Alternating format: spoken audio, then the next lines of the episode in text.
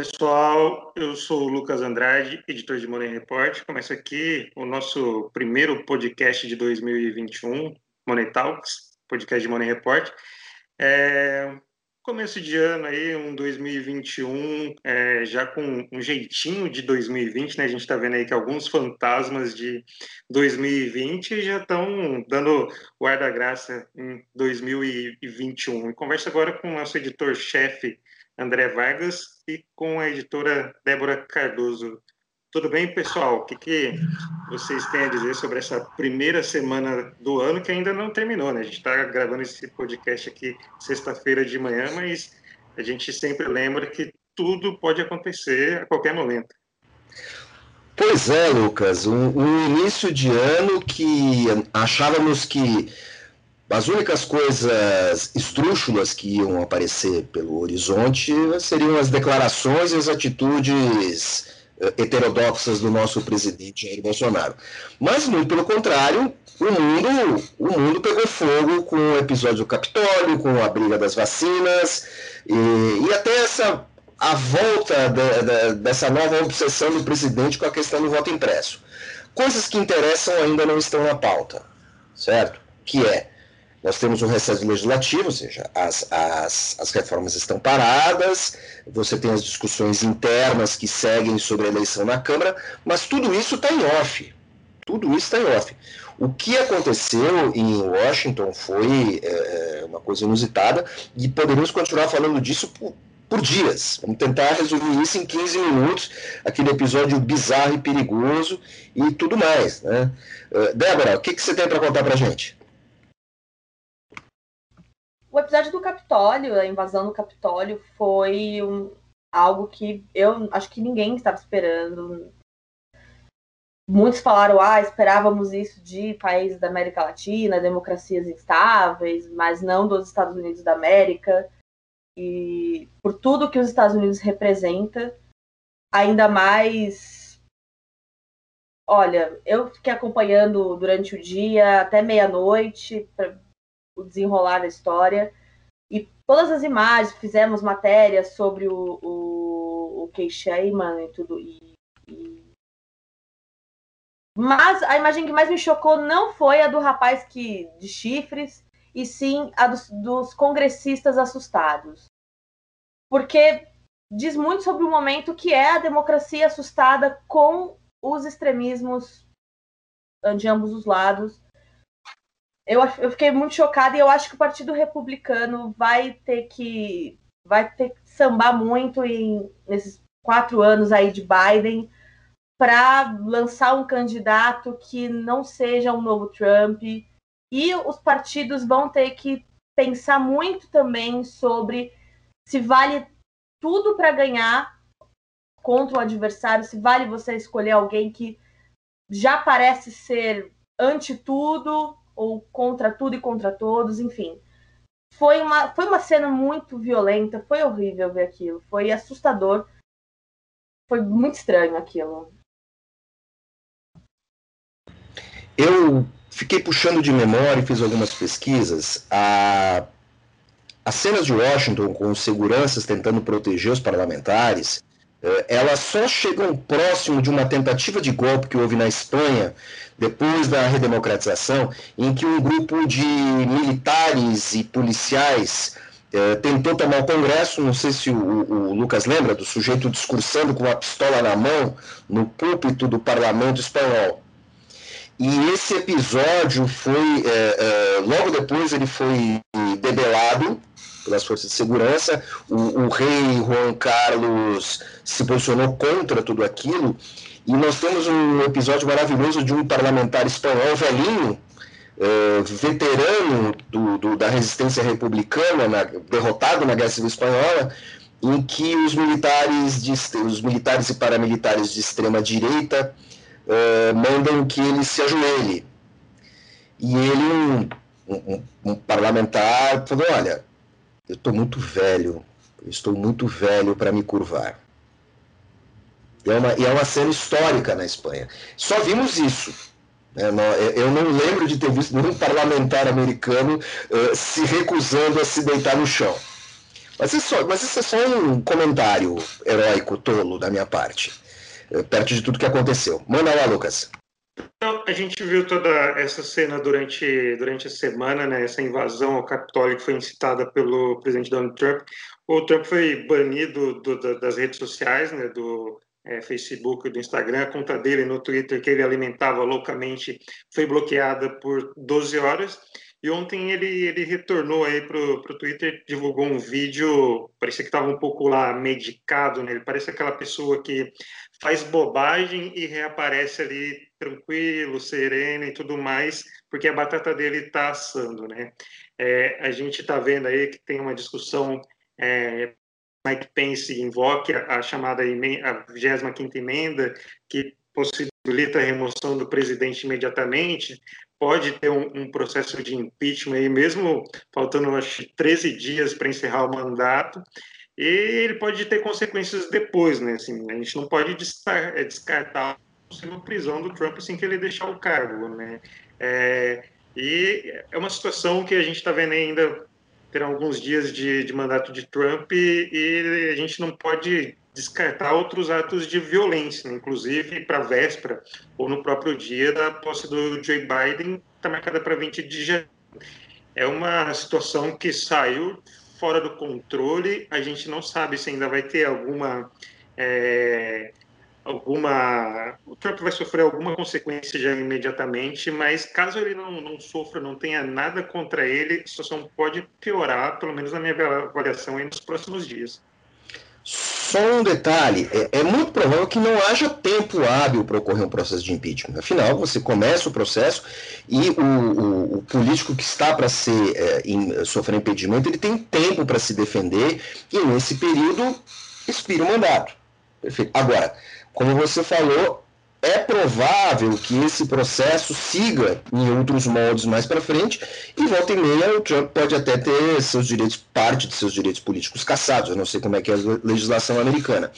Agora, uh, uh, num esforço de reportagem e não com a ajuda uh, e, e, com a ajuda de alguns alguns nerds que eu conheço, eh, Money Report deu uma sapiada nas redes sociais e não são as redes sociais que nós costumamos usar, Facebook, Twitter, e sim naqueles lugares que são um pouco estranhos, como Forchan, onde você não se identifica, né, e é impossível, quase, virtualmente impossível rastrear, o Reddit e o Parler.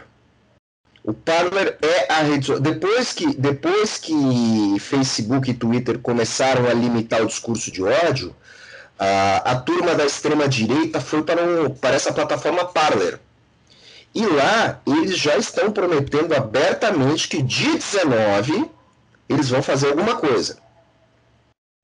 É, eu, eu e, e, assim, certamente se um jornalista brasileiro aqui em São Paulo, é, é, em resguardo da pandemia desde março, conseguiu achar isso, as autoridades americanas também sabem que vai acontecer. Então, é, teremos mais emoções aí para frente. Débora, eu acho que a grande confusão ali entre aquelas pessoas que estão. Porque eles. Eu acho que a grande sacada ali é que eles, que têm zero respeito pelas instituições do país que eles juram defender, é que eles acreditam que estão defendendo a América. E eles não entenderam, ao meu ver ali, que eles estão defendendo apenas um homem que é Donald Trump. Eles não estão defendendo os Estados Unidos, porque eles atacaram o coração da democracia americana. Se quando aquelas pessoas saírem, se é, se é que eles vão sair, eu, eu não sei o que vai acontecer no futuro, porque não trabalhamos com futurologia aqui, mas quando algumas daquelas pessoas acordarem desse transe trumpista e entenderem onde, até que ponto eles chegaram lá, é, não sei se vai acontecer um efeito catártico, não sei o que, que vai rolar ali, mas eles defendem Donald Trump, eles não defendem a América, eles não, de... não é uma, um lance patriótico aquilo. Aquilo é um lance. Aquilo é, é quase um, um lance messiânico muito doido. É, é uma idolatria Donald Trump. É um negócio muito esquisito. É, trazendo agora a questão um pouco aqui para o Brasil, que esse episódio lá nos Estados Unidos é grande repercussão, claro, e foi usado tanto à esquerda quanto à direita como uma, uma projeção para 2022. Todo mundo falando que ó, o que está acontecendo nos Estados Unidos pode se repetir aqui. Um golpe do Bolsonaro e o próprio Bolsonaro falando que o, o alvo do golpe seria ele. Né? O Bolsonaro tem batido nessa tecla do voto impresso, é, questionando o sistema eleitoral brasileiro, né, que é com a urna eletrônica. A gente está indo para mais de duas décadas já de, de urna eletrônica. O Bolsonaro já foi eleito várias vezes a, por meio da urna eletrônica, os dois filhos dele eleitos pela urna eletrônica, e ele ainda questiona é, a urna eletrônica possibilidade de fraude que nunca foi revelado nenhuma fraude com relação à, urna eletrônica e tem batido na tecla do voto impresso. E se não tiver voto impresso em 2022, é, vai ter fraude. Curiosamente, a eleição nos Estados Unidos é feita pelo voto impresso e o que tem dado essa confusão é o voto via correio. Duas coisas que não tem no Brasil. Então, assim, não dá para cobrar coerência do, do, Bolsonaro. Ele joga para a plateia, mas é, curioso, né? O Bolsonaro está é, tá querendo um sistema de votação que é o que tem nos Estados Unidos, que está sendo contestado por ele. E vamos lá, nos Estados Unidos também não temos nenhuma prova, nada, absolutamente nada, de que teve uma eleição fraudada. O Bolsonaro, o Bolsonaro faz, é, é, é, ele faz um discurso de chacrinha, né? Vocês lembram do chacrinha? Que ele, que ele está, que o chacrinha costumava dizer que eu não estou aqui para explicar, estou aqui para confundir. E é isso que Bolsonaro faz. Ele mistura tudo num grande balaio e tudo que sai desse balaio é, não é contestado e não é interpretado pelos seus, pelos seus apoiadores.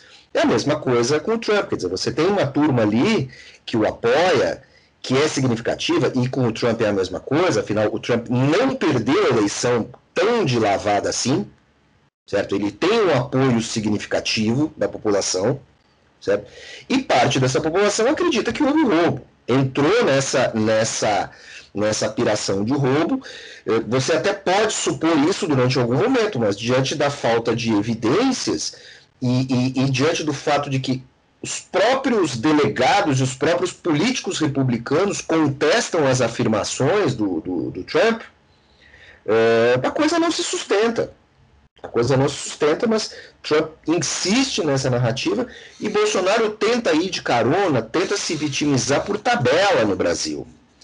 E em relação a isso, nós temos o, o, o comportamento vergonhoso do nosso ministro das Relações Exteriores, nosso chanceler, Ernesto Araújo, que fez uma sequência de posts uh, uh, ilógicos, confusos, certo? e nitidamente para uh, confundir os leitores dizendo que ele é contra as manifestações violentas, mas ao mesmo tempo ele isenta os invasores, eh, levantando a hipótese que poderiam haver agentes infiltrados. Agentes infiltrados de quem? Dos democratas?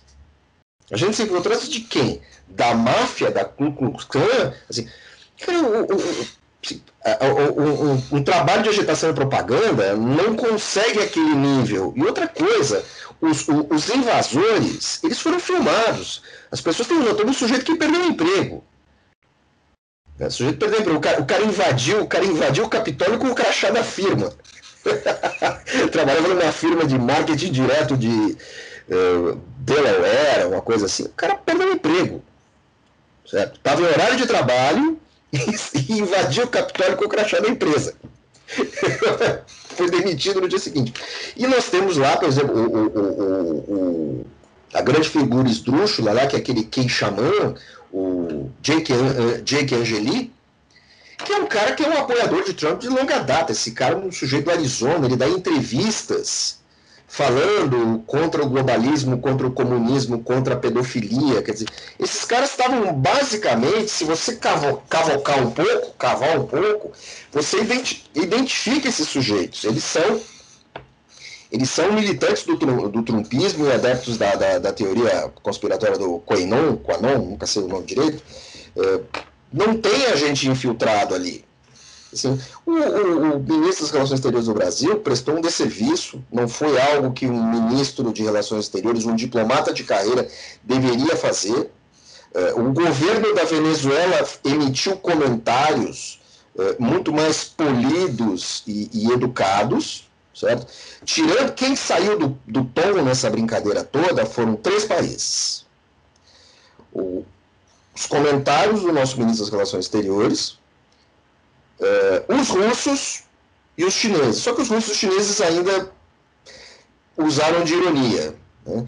E, e, no meio desse discurso aí, vocês uh, me esclareçam, quem souber de alguma coisa, o, o Ernesto Araújo usa um termo chamado game on. É um daqueles terminhos, é uma daquelas palavrinhas códigos da extrema-direita, como storm, game on, bungaloo, certo? É, é, é, é e ele, e ele classifica os integrantes do governo Trump como grandes patriotas, quer dizer, ele está desclassificando os substitutos democratas. Isso não é papel de um, de um ministro das Relações Exteriores. Isso só vai contribuir para o isolamento diplomático do Brasil e isso vai se refletir em outras esferas. Lucas. O ele tem o costume de usar expressões em latim também, essa coisa de usar um eruditismo.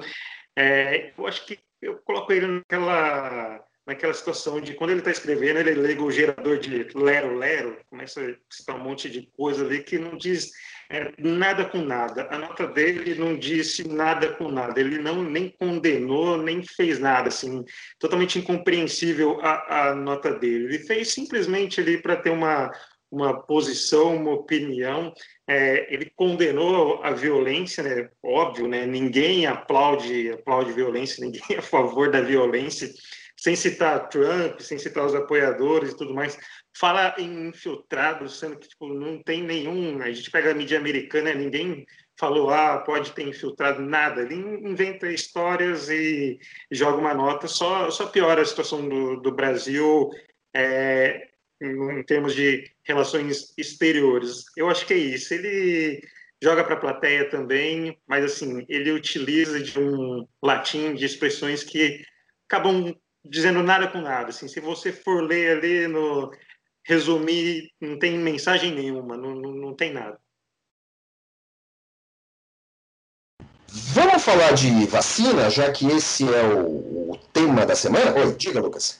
É, acho que antes da gente entrar em, vacina, só entrando na, nessa esteira, pegando um pouquinho, voltando ainda para o Bolsonaro, o Bolsonaro voltou ali, ó, agora não tem mais o cercadinho, né? Ele tem sempre um encontro ali com apoiadores quando ele volta é, para sua casa, né, para o Palácio da Alvorada. Bolsonaro que passou a virada do ano no litoral de São Paulo, pescou, caminhou na praia, relaxou bastante, né? Teve muito lazer, e ele voltou e falou que essa semana que o país está quebrado, que ele não consegue fazer absolutamente nada. E é o curioso que assim, o Bolsonaro falou que o país está quebrado e ninguém é, levou a sério o que ele falou. A gente, a gente viu várias matérias aí de economistas falando que, pelo contrário, o Brasil não está quebrado. O Brasil está numa situação fiscal ruim, delicada, mas muito longe de estar tá, tá quebrado. Né? A gente está numa situação que a palavra do presidente não Imagina uma declaração dessa, o Brasil está quebrado, a bolsa despencaria, o dólar ia disparar, mas não teve nenhum movimento. A gente está vendo que a bolsa, na verdade, bateu recorde nominal, né? já superou os 120 mil pontos, já deixou para trás aquele cenário de, de desespero no princípio da, da pandemia, né? E assim, parece que ninguém se importa com o que o Bolsonaro fala, parece que ele só está dando declaração para animar a sua própria plateia e aí, na verdade, ele acaba prejudicando outras coisas. Talvez a gente possa falar um pouquinho agora com relação à vacina, né, André? É, esse capítulo da vacina é, é, é, é mais uma, é, mais uma daquelas coisas que o Gilberto Gil chama de a geleia geral do Brasil. Tudo que a gente pode estar falando agora pode cair por terra nos próximos, próximos, nas próximas duas horas. Certo? Porque o governo de São Paulo ia entrar com o pedido da vacina, mas depois a Anvisa disse que não entrou, agora entrou, agora vai analisar, isso vai demorar 10 dias. É, aí tem seringa, não tem seringa. É, eu conversei com, conversei informalmente, é lógico, eu, eu moro perto de uma unidade, uma unidade de atendimento especializado do SUS, e na região que eu moro existem é, médicos de família, atendimento familiar.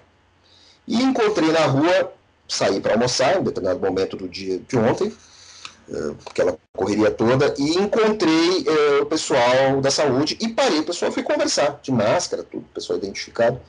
E eles comentaram que já existe uma iniciativa por parte dos profissionais de saúde de preparar a campanha de vacinação. Quer dizer, pelo menos no estado de São Paulo, nas regiões centrais, eles já sabem o que eles vão fazer.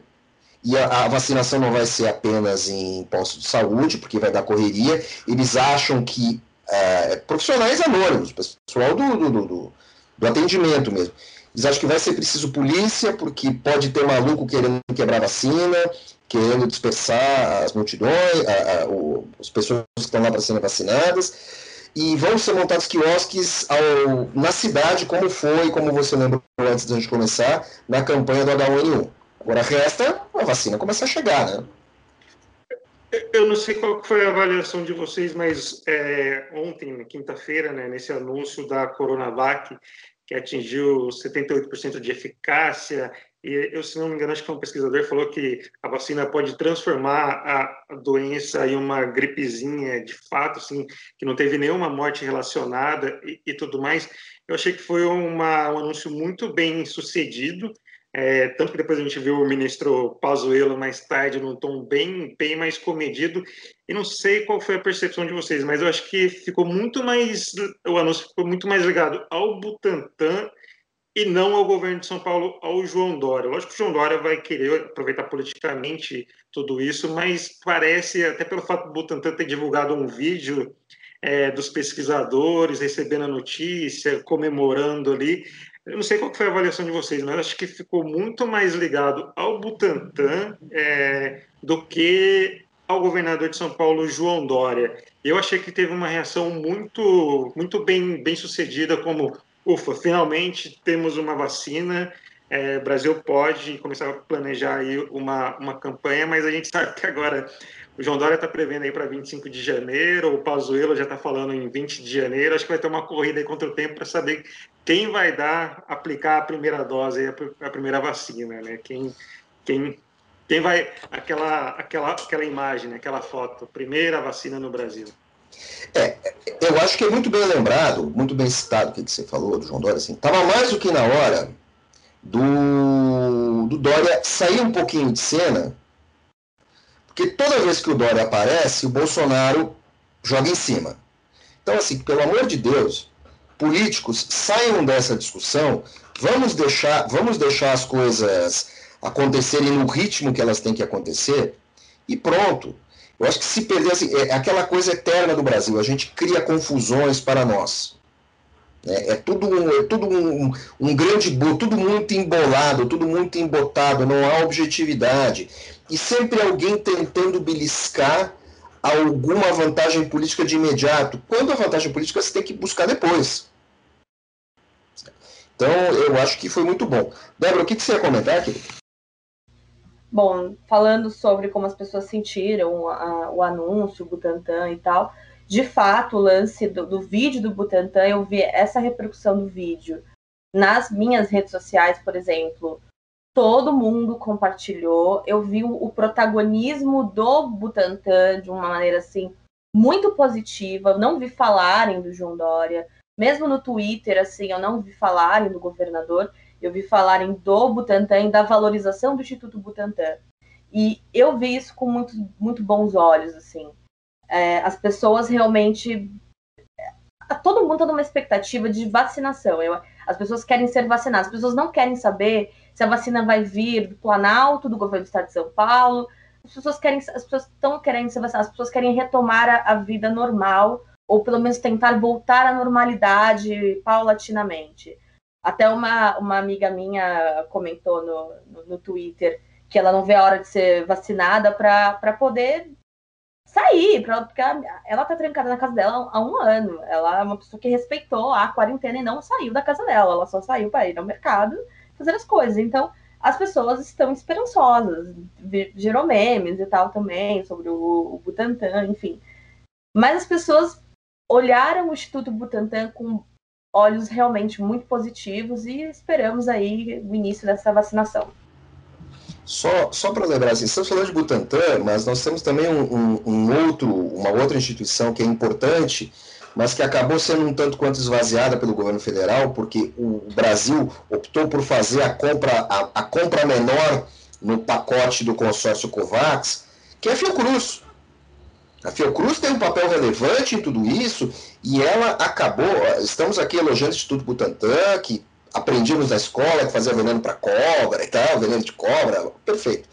Isso do Butantan, é, durante um tempo do governo Alckmin, chegou a ficar um pouco esvaziado, porque teve problemas com incêndios, perda de material e tal. Que bom, tá recebendo vai receber investimentos, vai lucrar com isso, é sensacional. Mas assim, nós temos também a Fiocruz, que é a grande produtora de vacinas do Brasil, e são vacinas, digamos assim, não comerciais a Fiocruz produz uh, uh, imunizantes para a febre amarela. A gente até brinca, quando a gente vai viajar para os Estados Unidos, tem que tomar vacina para a febre amarela, viaja para a Europa. A gente tem, tem região do Brasil que a febre amarela é endêmica. As pessoas sofrem de febre amarela. Então, assim, o trabalho. E, assim, e, e geralmente quem sofre febre amarela são pessoas muito pobres. Então, a, a, a Fiocruz tem um papel fundamental, só não foi mais protagonista e só não foi mais importante porque essa grande geleia geral criada pelo governo federal é, é, tirou um pouco do protagonismo. Mas eu não tenho é, dúvida que, à medida que a campanha de vacinação começar e a Fiocruz introduzir no, no, no, Programa Nacional de Imunização, PNI é isso, né? Programa Nacional, introduzir a, a, a vacina de Oxford, que é vacina, a vacina da AstraZeneca, que é produzida na China, certo? É, tudo isso vai melhorar, mas, assim, pelas minhas contas, eu, eu tenho 53 anos, é, eu acho que eu vou entrar na fila, se tudo seguir o cronograma, eu vou entrar na fila no meio do ano. Não adianta a gente ficar achando que a gente vai sair cantarolando pela rua tão cedo. Mas dentro, dentro disso, vejo seu pragmatismo, a gente precisa destacar que tanto o Butantan quanto a Fiocruz têm uma, uma capacidade de produzir muito alta. Então, assim, a partir do momento que engrenar, a gente é, tiver tudo, tudo certinho aí, a gente pode ter um volume muito grande de vacinação no Brasil. O Brasil, até então, até recentemente, é, o Brasil é um dos países mais lembrados por, por campanhas de imunização. É, acho que é importante ressaltar isso, mas, novamente, a gente vai precisar de contar com a, a boa vontade e bom senso é, da política. Né? A gente está vendo aí que o Ministério da Saúde está com dificuldade de comprar agulha, seringa. O presidente Bolsonaro até deu uma declaração novamente equivocada, né, que ele suspendeu a, a compra desses insumos por conta do preço e tudo mais. Eu acho que o grande desafio do Brasil vai ser isso. É, azeitar essa máquina toda aí para fazer deslanchar essa, essa campanha de imunização. É, é, gostaria de citar para vocês, assim, Money, Money, Money Report momento também é história. É, tem um sujeito chamado Marcolino Candô, certo? Um, nascido no interior do Rio, já faleceu nos anos 60, ele foi o primeiro diretor-geral da OMS. O primeiro diretor-geral da OMS foi um brasileiro, filho de um, filho de um francês catalão, é filho de um catalão que migrou para a França e depois migrou ao Brasil. Esse cara nasceu no interior do, do Rio de Janeiro e tem uma carreira internacional. Ele chegou a ser, é, pelo menos nominalmente, ministro da Saúde do governo Jango, mas ele jamais assumiu. Ele, ele, ele foi nomeado, mas ele jamais saiu da Suíça. É, foi nomeado ali na, na, canetada e ele jamais assumiu o Ministério da Saúde é, no, no, do Brasil. E ele é o primeiro cara que é, ocupou o cargo que hoje é ocupado pelo Tedros Adhanom, que é o, o, se eu não me engano, ele é da, ele é da Etiópia ou da Eritreia, que é o presidente da, da diretor-geral da OMS. O que, que esse Candor fez de interessante? Né? Ele é o cara que consegue preparar a primeira grande campanha de imunização da OMS, que eram aquelas, aquelas vacinas da Sabin, certo?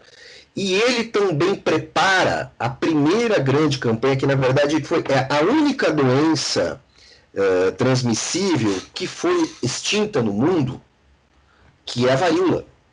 Ele preparou esse caminho, certo?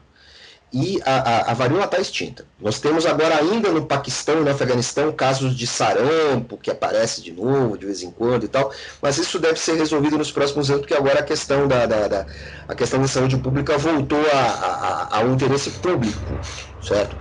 E temos um brasileiro que fez isso, que preparou esse caminho, esse cara completamente esquecido, e ele deveria ser usado como exemplo, apesar de ter muito pouco registro sobre a vida dele. É, Diga aí, Lucas. Pois é, essa, esse anúncio do Butantan, né? Butantan fez o pedido para o uso emergencial da, da, vacina. A gente não sabe quando de fato, não dá para gravar que vai ser dia 25 de janeiro, como que é o Dória, ou antes, como é, diz o Pazuello. A gente não sabe, mas é um anúncio que traz um, um alento de que é, a situação vai melhorar. Mas só que é, talvez para a gente encerrar esse podcast, essa, essa edição do podcast, a gente precisa lembrar que é, antes de melhorar, a tendência é que a situação vai piorar, né? ainda mais nesse mês de janeiro. Ontem a gente bateu o número de 200 mil mortes, é, mais de 1.500 reportadas nas últimas 24 horas. A gente teve um período de eleição, festas de fim de ano, e a tendência é dar uma, uma piorada no, no cenário aí no, nos próximos nas próximas semanas, né? Até o final do mês, comecinho aí de fevereiro. E mesmo quando essa imunização começar, provavelmente a gente ainda vai ter que continuar usando máscara, ter um distanciamento, é, álcool em gel, tudo mais, até que população, grande parte da população seja imunizada. Ou seja, acho que pelo menos 2021 inteiro, né? A gente falou 2021 um jeitinho de 2020, trazendo esses fantasmas ainda, ainda a gente vai ter que seguir com, com, com esses cuidados. É, acho que máscara vai ficar na nossa vida por uns bons anos ainda, se não para sempre. Pelo menos para quem vive em grandes centros urbanos, onde há aglomeração, há aglomeração de pessoas no transporte público e tudo mais. Eu espero que as pessoas é, é, tenham um pouco mais de cuidado, evitem, evitem festas necessárias e tudo mais, como tem acontecido. Eu acho que o Brasil continua é, nesse compasso de espera estranho Precisamos lembrar que em outro, na Europa há restrições, há lockdowns, mesmo com as campanhas em andamento. Então esse é só um exemplo, né? Porque assim, nós já temos o, o novo vírus, já foi identificado, a nova cepa já foi identificada em duas pessoas no Brasil, e parece que a variante sul-africana também apareceu no Brasil. Então, está é, tudo muito longe de acabar ainda. Né? É. Assim como também está longe de acabar a questão da eleição americana, assim como tá longe, estão longe de acabar as declarações antidemocráticas do próprio governo brasileiro. É, eu acho que é um momento que nós precisamos manter muito cuidado. Essa década promete. É, pois é. Então, acho que por hoje é isso. É, agradeço novamente a atenção de todo mundo que acompanhou a gente até aqui e até a próxima edição. Tchau, tchau, pessoal. Obrigado mais uma vez também aqui pela, pela participação de vocês, pelos comentários de vocês. Meus caros, até semana que vem. Tchau, tchau, ouvintes. Até semana que vem.